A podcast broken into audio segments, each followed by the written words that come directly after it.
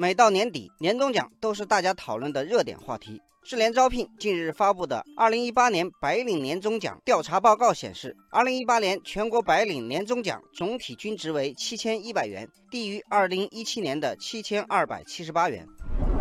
网友们看到这个调查结果，纷纷表示自己有话说。网友楚公子说：“二零一八年对互联网行业不太友好，只有不到一半的互联网白领表示能够拿到年终奖，在十三个参与排名的行业中垫底。”网友远望说：“金融业可能更惨，不少公司的年终奖泡了汤。那些有年终奖的公司发放的方式也可能超出你的想象力。”比如某基金公司把年终奖折算成了公司新基金的份额，让员工担心的是这份年终奖未来缩水的空间有多大。网友乔小妹看来是个乐天派，她主动爆料说，我们公司的年终奖很奇葩，就是卫生纸、牙膏、毛巾等生活用品，同事们都哭笑不得。不过有总比没有强，知足才能常乐。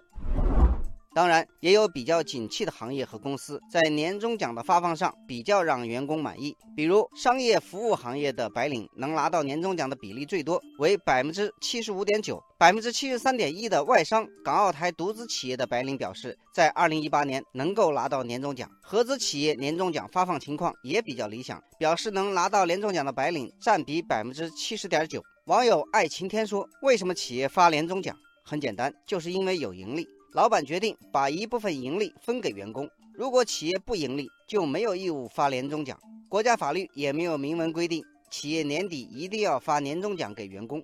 网友南山说：“年终奖其实就是一个有闲钱的企业安抚员工的方式。在企业没有达到预期营收的时候，是不敢轻易拿备用资金来发年终奖的。对企业来说，人才固然重要，但资金同样重要。”调研数据显示，二零一八年白领年终奖满意度为三点一三，虽然相较于二零一七年有一定程度的下滑，但仍然过了及格线，高于二零一五年和二零一六年。不过，仍然有百分之三十八的白领会因为年终奖不理想而准备跳槽。